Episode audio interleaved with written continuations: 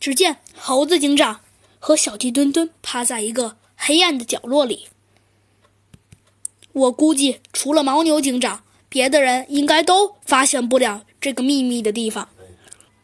终于，那个头上蒙着塑料袋的家伙挤了挤身子，走到了银行办理处的小鹿售票员面前。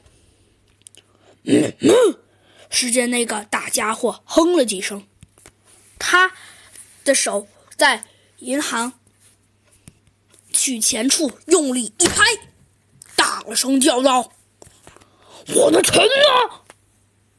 这个动作不由得让小鸡墩墩和和猴子警长都往后倒吸了一口冷气。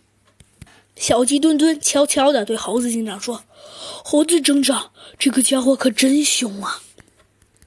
猴子警长用嘴表示了一个虚的手势，并且示意小鸡墩墩别再说话了。只见小鹿服务员胆战心惊的立刻从身后的抽屉里打开了钥匙，拿出了一大沓钞票。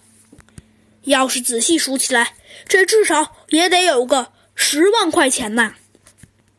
只见这位头上蒙着一个一次性塑料袋的大家伙，用力又一拍桌子，说道：“嗯，全准备好了，那我就走了。我们后会有……”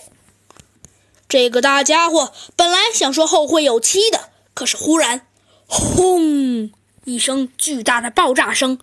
出现了，震得小鸡墩墩一屁股坐在了地上，连猴子警长的警帽都被吹飞了。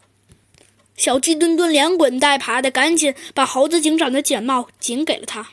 猴子警长小声的说了一声谢谢，但是猴子警长很快就飞身跃起，跳到了牦牛银行长的面前，大声说道：“银行长，不好了！”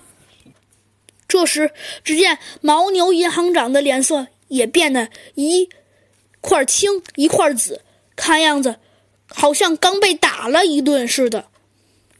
好，好，好，好，好，好像是，好像是存存存存金子的地方被被人盗窃了！